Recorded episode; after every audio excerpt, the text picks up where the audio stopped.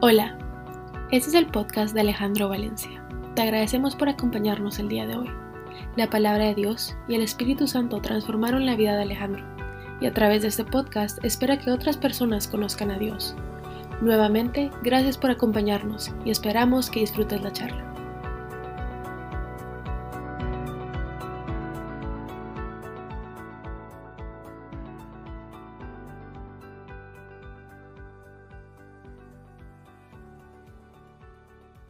Después de, una temporada de dos, semanas que no pudimos estar conectados, mm, hoy pues creo que eh, para mí como siempre es eh, un gusto. Quisiera empezar invitando al Espíritu Santo para que nos acompañe. Señor, Espíritu Santo, guíanos, acompáñanos, dispón nuestros corazones.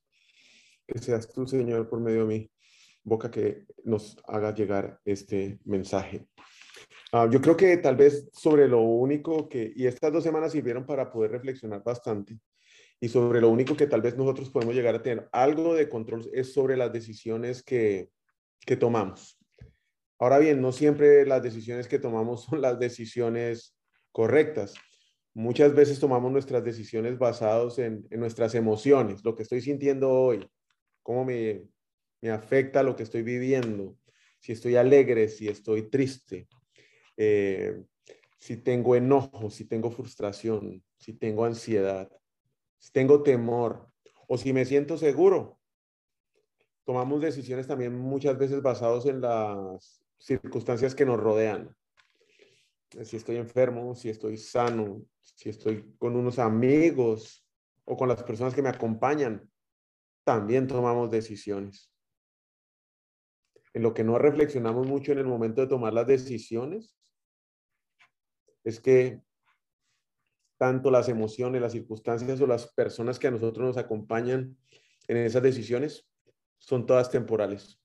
Pero las consecuencias, las consecuencias de nuestras decisiones muchas veces llegan a ser eternas. No son, podemos tener decisiones que son a corto plazo, decisiones a mediano plazo, decisiones a largo plazo y tomamos decisiones que pueden tener toda la eternidad una consecuencia para nuestra vida. Las decisiones que nosotros tomamos son muy poderosas, las que tomamos hoy, y tienen un efecto eterno y adicionalmente están bajo nuestro control. Cada decisión que hoy usted y yo tomamos es nuestra completa y total responsabilidad. O bien nos acerca a Dios, o bien nos aleja de Dios. Nuestras decisiones hoy, oiga bien esto, nuestras decisiones determinan la distancia entre donde hoy nos encontramos y donde Dios quiere que nosotros estemos. Podemos vivir de muy buenas intenciones y tener un montón de ideas y de intenciones por desarrollar, muy buenas todas ellas. Y aún con buenas intenciones, podemos tomar malas decisiones, estamos mal aconsejados, la emoción del momento no es la correcta para tomar esa decisión. Y esas decisiones que aunque vienen de una muy buena intención, son decisiones que nos alejan de Dios. Y lo que es peor, muchas veces nos quedamos solamente en las intenciones. Ahí las dejamos. No hacemos nada. Qué buenas intenciones. Quiero empezar un negocio quiero pedir perdón. Quiero ir a pedirle perdón a aquella persona que, que lastime. Quiero devolver lo que me robé. Y se queda solamente en la intención. No tomamos ninguna decisión. Y vivir de intenciones sin acciones, presentando excusas para no cumplir, pues de nada sirve. Nos encanta buscar todo lo que nos dé seguridad, y no nos damos cuenta que son nuestras decisiones, las decisiones sabias, las que nos protegen. Y vamos a Proverbios 2.11. En la palabra de Dios dice, las decisiones sabias los protegerán. El entendimiento los mantendrá a salvo.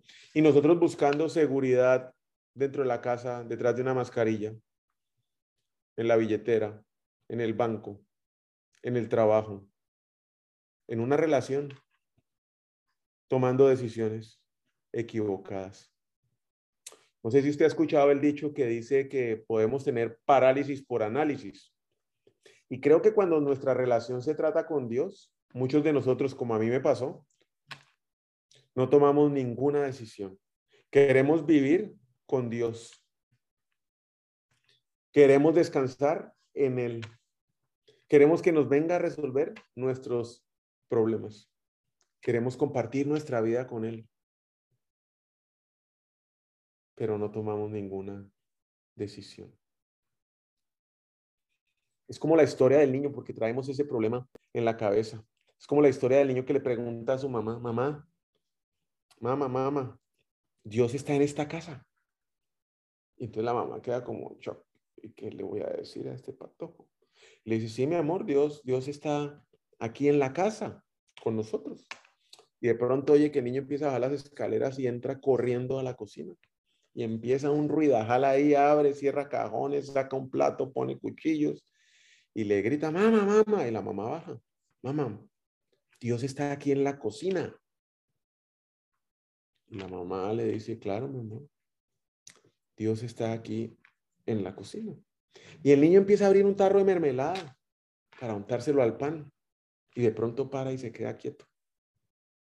Y voltea y mira a su mamá con esos grandes ojos y le pregunta, mamá, Dios estará dentro del tarro de mermelada. Uy, la mamá, ¿qué le va a decir? La mamá contesta, claro, mi amor, Dios está dentro del tarro de mermelada. Y ese muchachito a la velocidad de la luz le pone la tapa al tarro de mermelada. Y feliz se lo muestra a su mamá y le dice, ahora ya tengo a Dios aquí. Muchas veces nosotros queremos encasillar a Dios. Y Dios es un Dios que no se encasilla y que no lo podemos encasillar. Y somos los, nosotros los que pensamos que tenemos a Dios cuando Dios es un Dios que no podemos nunca encasillar. Y al no poderlo hacer, al no poderlo entender, pues tampoco tomamos ninguna decisión. Nos quedamos en intenciones. No entendemos tampoco muchas veces a qué vinimos a este mundo. Ni siquiera nos preocupa. No tenemos ni idea que somos llamados. Sí, usted y yo somos llamados por Dios, pero tampoco es algo que seamos conscientes. Efesios 4.1 dice, por eso, está escribiendo Pablo, yo estoy preso por la causa del Señor. Les ruego que vivan de una manera digna del llamamiento que han recibido. Ahí no le pregunta que si son los chapines, que si son los gringos, que si son los colombianos, que si viven en la zona 14 o en la zona 10, que si trabajan en logística o en un banco, que si tienen billete o si no. Todos somos llamados. Y claro, es nuestra decisión nuevamente aceptar o no este llamado. Y muchas veces estamos, yo quisiera saber el propósito que Dios tiene para nuestra vida. Si ya fuimos llamados y es nuestra decisión aceptar ese llamado, porque todos somos llamados. Si aceptamos el llamado, también es nuestra decisión vivir a ese llamado de una manera digna, de una manera que valga la pena, de una vida que represente el llamado. Nuestra salvación en la eternidad es un regalo que Dios nos da.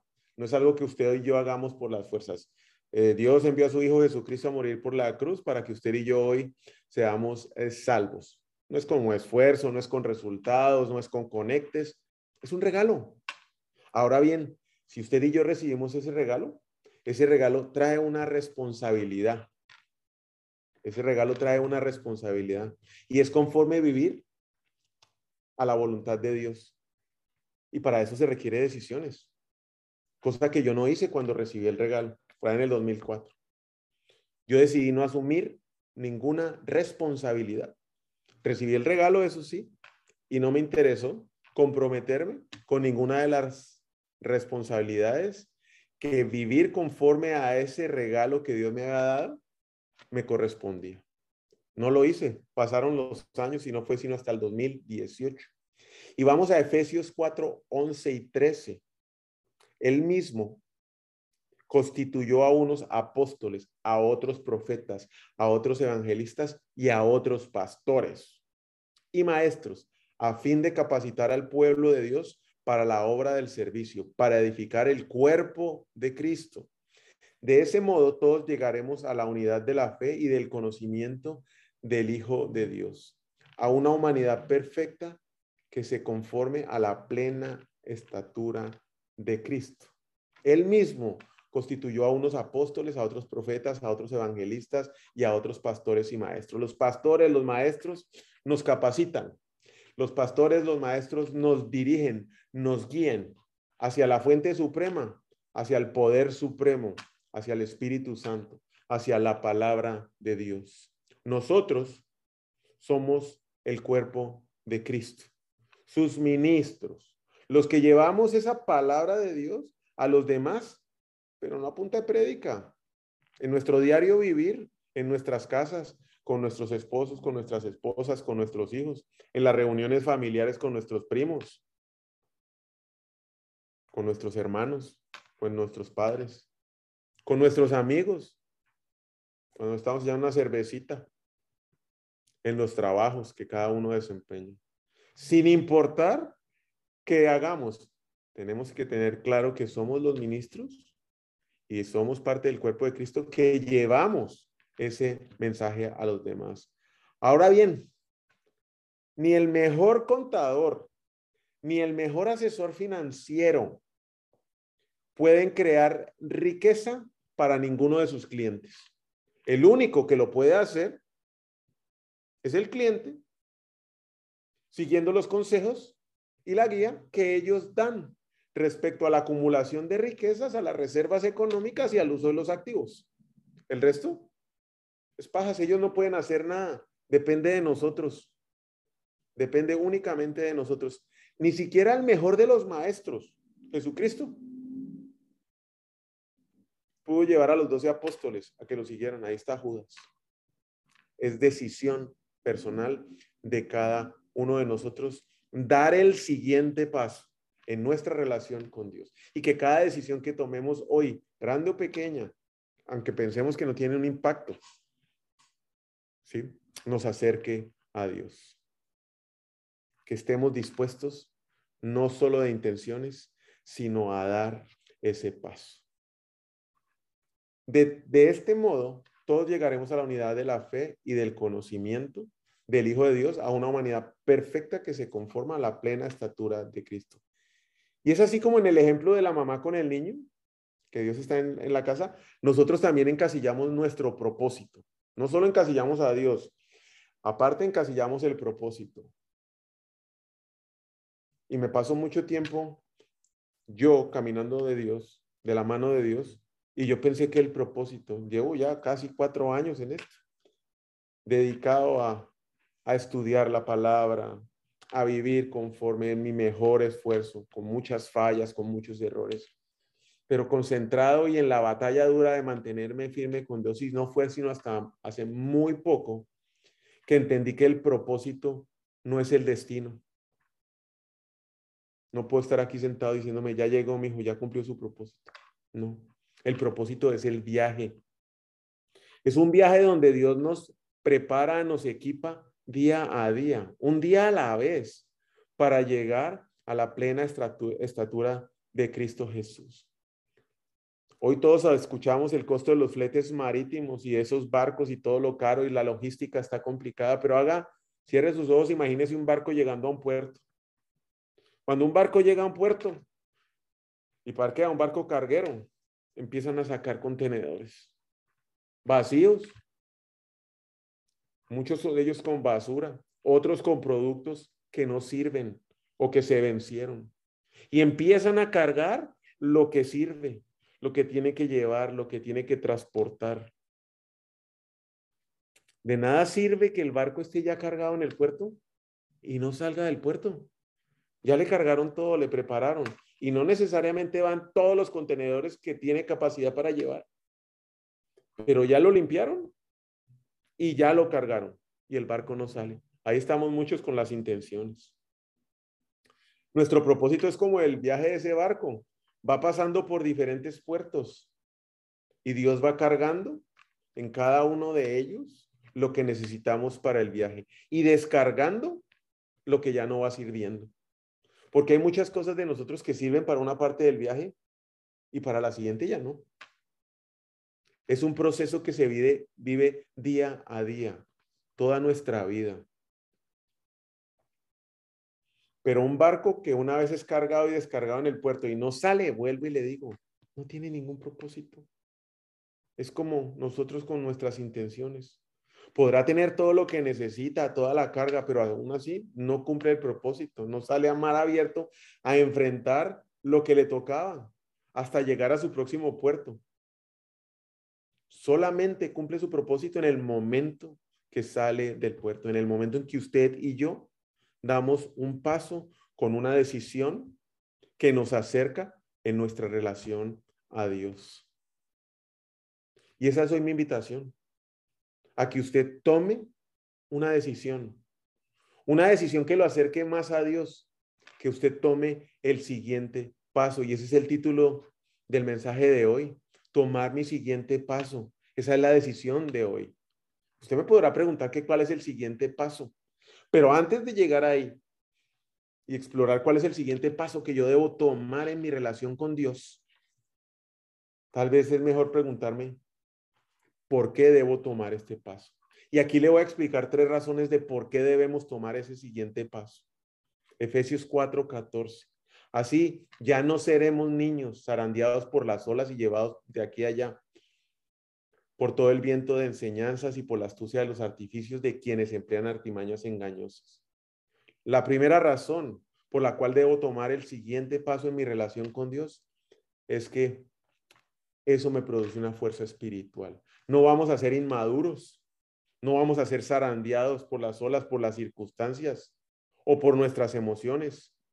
Podemos llegar a pensar que el pecado es la mayor amenaza que podemos tener en nuestra vida espiritual y en nuestra relación con Dios, y yo creo que no. El pecado sí es el mayor problema cuando nosotros no tenemos una, una relación con Dios. Pero la mayor amenaza que hoy tenemos es vivir en la inmadurez de nuestra relación con Dios. Porque la inmadurez revela un montón de áreas donde aún somos muy débiles, pero nosotros creemos que ya la tenemos hecha. Y podemos vivir en una relación con Dios, con un compromiso por servirlo, pero sin ningún tipo de rendición. Y cuando vivimos nuestra relación con Jesús, solo por compromiso y sin una, y sin una rendición completa, podemos llegar a pensar que sabemos todo, que ya leemos la Biblia, cuando en realidad, y estamos haciendo las cosas para servir a Dios, cuando en realidad lo que estamos haciendo es las cosas para servir nos o nuestros intereses y ni siquiera le damos gloria a Dios. Si no, vaya y vea la historia de Sansón, consagrado y comprometido con él, haciendo lo que le pareció. Este crecimiento se da un paso a la vez. Nosotros no tenemos la capacidad de ver nuestro potencial en el futuro. Dios sí lo sabe. Y esa es la razón por la cual Él nos prepara. Y esa es la razón por la cual usted y yo tenemos que dar el paso para dejar de ser inmaduros en nuestra relación espiritual con Dios. Sí, sigo yendo a la iglesia. ¿Y qué? ¿Cuál es el siguiente paso? No es que ya me bauticé. Ajá. ¿Cuál es el siguiente paso? Leo la Biblia en un año. Ah, muy bien, muy bien. ¿Cuál es el siguiente paso? Segunda razón, más bien, al vivir la verdad con amor, creceremos hasta ser, hasta ser en todo como aquel que es la cabeza, es decir, Cristo. La segunda razón, tomar el siguiente paso nos va a desarrollar cada día a ser más como Jesús. Cada día más de Él y menos de nosotros, menos de esas actitudes de egoísmo, de soberbia, de arrogancia.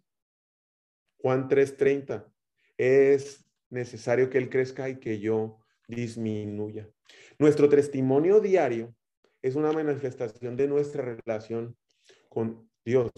Nuestro testimonio no es lo que usted y yo hablamos, no es estas conversaciones, sino lo que hacemos en nuestro diario vivir, cada interrelación personal que tenemos. No es lo que predicamos, es lo que caminamos. Gálatas 2:20, con Cristo, con Cristo he sido crucificado y ya no soy yo el que vive, sino que es Cristo el que vive en mí. Cada vez que decido dar el siguiente paso en mi relación, me acerco más y más a Él. Crezco y me parezco más a Jesús. Nuestro testimonio está directamente relacionado con los frutos que nosotros estamos dando. Si usted los frutos que hoy está viendo de su vida no son los que usted quiere, muy seguramente está cosechando cosas del pasado, de decisiones que ni siquiera pensó y tomó por emoción o por las circunstancias y que hoy lo están afectando. Empecemos a sembrar bien hoy para que pronto podamos ver esos frutos. ¿Y cuáles son esos frutos?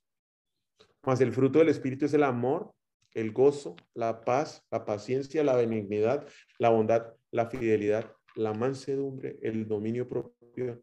Y contra tales cosas no hay ley. A nosotros, a usted y a mí nos deben identificar como hijos de Dios por los frutos que damos. Y que cada día esos frutos sigan creciendo. La tercera razón por las cuales tenemos que tomar una decisión y tomar el próximo paso de quien todo el cuerpo, estando Efesios 4:16, estando bien ajustado y unido en cohesión con que las coyunturas proveen, conforme al funcionamiento adecuado de cada miembro, produce el crecimiento del cuerpo para su propia edificación de amor. Tres, tomar el siguiente paso nos lleva a cumplir el propósito de nuestra vida. Recuerde, como se lo dije al principio, todos somos llamados, todos tenemos un trabajo especial que hacer. El propósito nos da significado podemos llegar a pensar que morirnos es lo peor que nos puede llegar a pasar, pero tal vez no es eso. Lo peor que nos puede llegar a pasar es estar en esta vida, en esta tierra, sin saber para qué estamos acá, quién nos mandó, para dónde vamos, qué tenemos que hacer y cómo vamos a terminar. Sin ningún propósito, pues. Levantándonos a comprar, a vender, a gastar zapatos, a gastar blue jean, sin saber a qué vinimos a este mundo. Para mí, sinceramente hoy, creo que es lo peor que nos puede llegar a, pasar. El propósito a usted y a mí nos da un significado y crecer paso a paso en nuestro propósito con una decisión a la vez que nos acerque más a Cristo y a su imagen es un viaje y no es un destino. Y no importará tampoco en qué momento de su vida se encuentre hoy, tenga 60, 70, 80, 40, 15, 20, 30. Tampoco importará lo que hizo hasta ahorita bueno, malo. Tampoco importará todas las intenciones que tuvo y que no hizo. Y tampoco importará todas las decisiones equivocadas que tomó o que hoy esté recogiendo frutos podridos de lo que sembró. Eso no va a importar. Porque todo eso lo va a usar Dios para cumplir su propósito. Todo eso lo va a usar Dios para que usted y yo lleguemos a estar a la altura de Cristo. Y eso implica una decisión. No nos podemos pasar la vida con un barco cargado, las maletas llenas para salir y esperando a terminar por la última prenda que me hace falta para ir a la playa y no irme. Este es el momento de tomar la decisión y dar el siguiente paso. El propósito nuestro lo vivimos hoy. Lo va a vivir apenas colguemos y tenga su próxima interrelación con quien sea que sea que la tenga, por email, WhatsApp, teléfono o ahí mismo en la casa. Y en ese momento usted está cumpliendo su propósito. Esto es como estar viendo a un artista en vivo y en directo desarrollando una obra de arte frente a nuestros ojos. Así es como trabaja Dios con nuestro propósito. Al ser usted y yo parte del cuerpo de Cristo, somos los ministros que llevamos la palabra de Dios con nuestro testimonio a otras personas. Y tenemos que entender que eso está impactando muchísimas, muchísimas vidas, muchísimas personas. Así como usted tal vez impacta la mía y yo impacto la de otra persona, esa persona va a impactar la de alguien más y nos perdemos pensando y poniendo atención que necesito tener todo lo necesario para poder salir en este viaje y cumplir el propósito para el cual Dios tiene mm, preparado para mi vida. Y como no lo tengo, pues ni siquiera salgo, ni siquiera empiezo el viaje, ni siquiera tomo la decisión, ni siquiera doy el siguiente paso. Pongamos mejor toda nuestra atención que el viaje que iniciamos lo vivamos y tomemos decisiones que nos acerquen más a Dios. Que nos vamos a equivocar, ay, un montón de veces. Pero que estemos seguros que los frutos que estamos generando sean un testimonio que transforme vidas de todas esas personas que nos rodean y que especialmente esa transformación los acerque a Jesucristo. Este es un momento de recalibrar nuestro, nuestra meta espiritual, ese objetivo. Usted mira cuál debe ser el objetivo. Pues Efesios 4:13 lo tiene claro. Hasta que todos lleguemos a la unidad de la fe y del conocimiento pleno del Hijo de Dios, a la condición de un hombre maduro, no más inmadurez, a la medida de la estatura de la plenitud de Cristo. Eso es un viaje y es un viaje largo, con subidas, bajadas, curvas, peñascos, desfiladeros. Y esto implica una decisión. Y esa es dar el siguiente paso en nuestra relación con Dios para poder cumplir ese objetivo.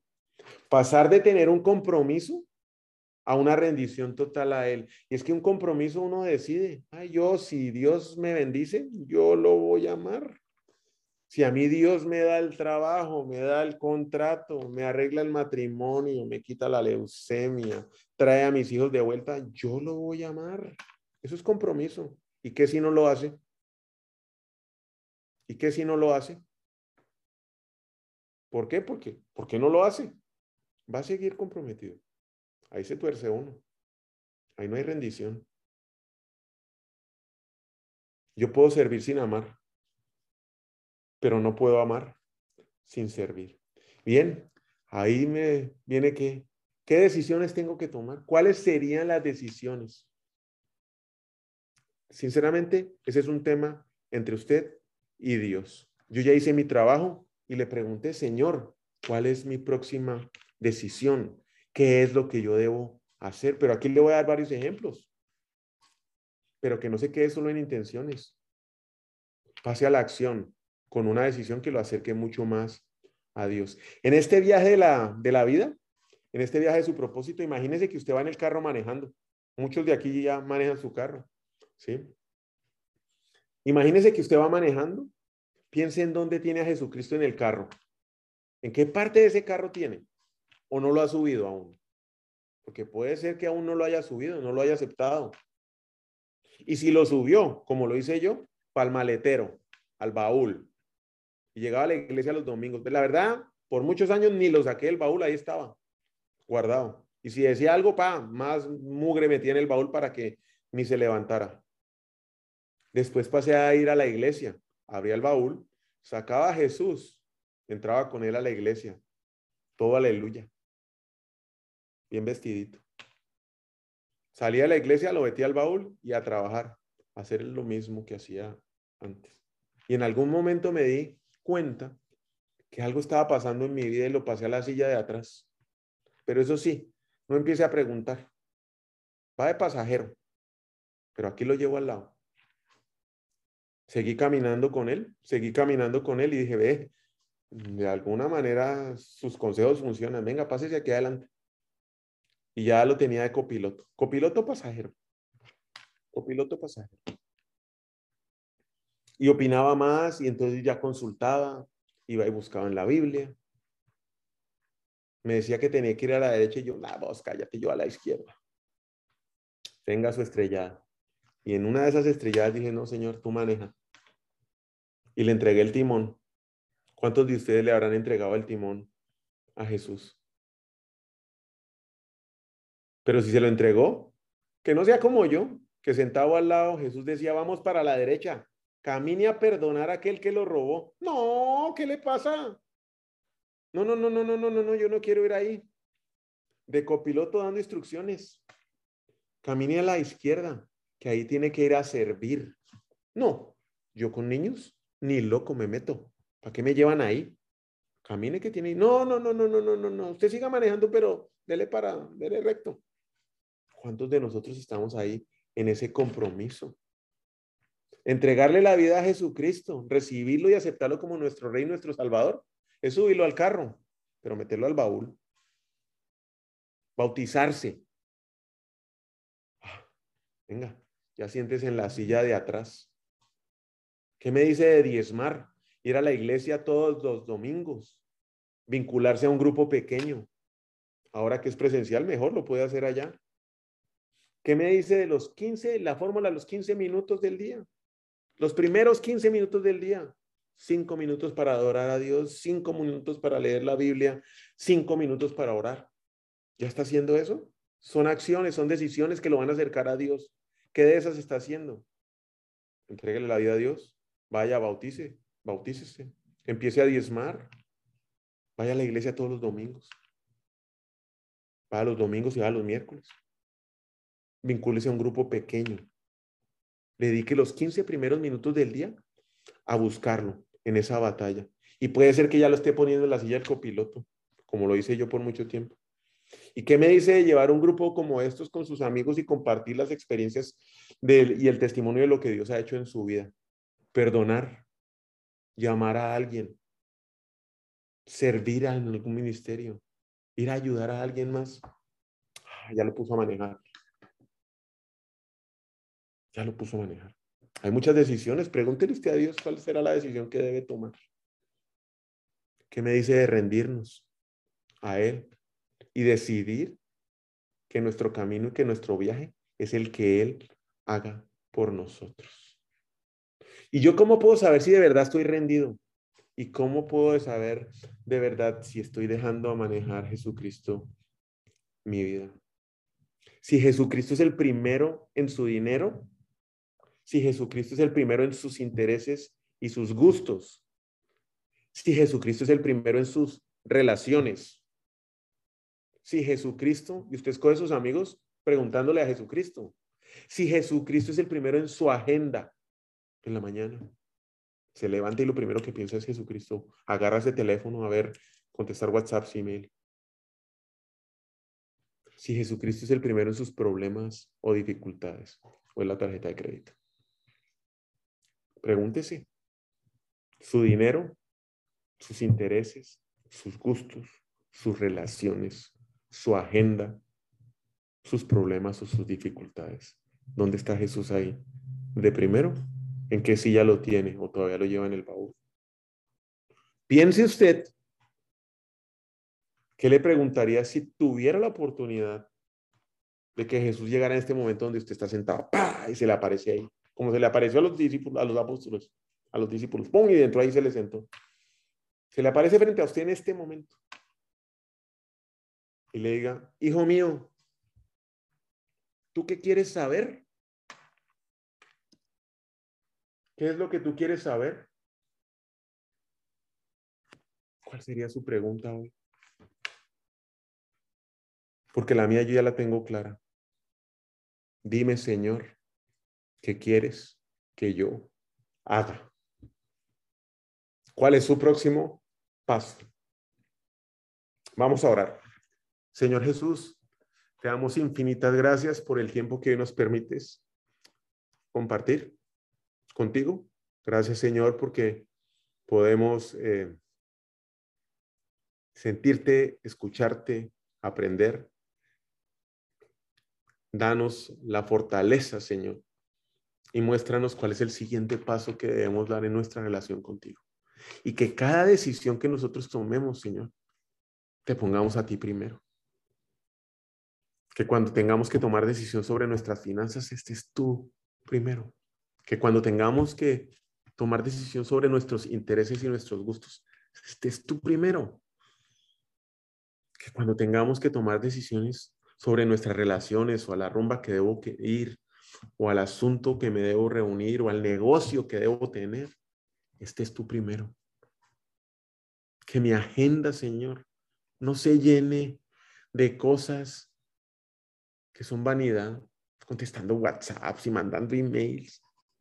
No, que mi agenda sea en la cual tú estás primero.